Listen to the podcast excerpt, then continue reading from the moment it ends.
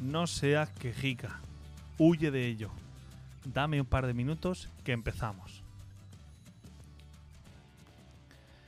Hoy quiero compartir con vosotros algo que he leído a Marta Romo, a quien tuve la suerte de conocer en el Congreso Educativo eh, en Torrevieja.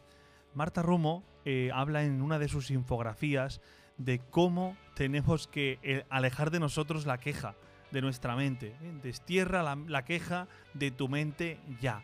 Y da algunos consejos que quiero compartir con vosotros. Os los voy a leer. El primero dice, aléjate de los quejicas. Madre mía, esas personas que están a nuestro lado y que a veces y venga a quejarse, y venga a quejarse. Segundo, concéntrate en los hechos. Tercero, comienza tus frases con algo positivo. A veces me pregunto, ¿cuesta tanto empezar con algo positivo? Si empezamos con algo positivo, pues a veces la vida cambia, ¿no? ¿O no te pasa a ti que cuando una persona viene y lo primero que hace es, es que, uff, madre mía, señor. Otro de los consejos, procura que a las palabras le sigan las acciones. Bueno, yo creo que esto es fundamental. Es que no seamos personas de esas que hablamos mucho y que se nos va la fuerza por la boca y luego no hacemos nada. No hacemos nada. Pues primero hagamos y luego hablemos.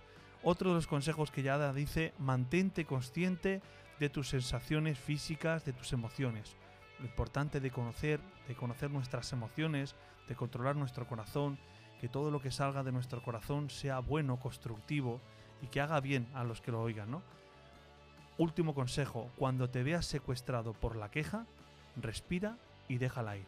Si ves, si sientes que estás metido en esa burbuja de la queja de la que no sales, enfoca bien tus esfuerzos, porque todos los esfuerzos que utilizas en quejarte, quizás los necesitas para salir de la dificultad o de la adversidad.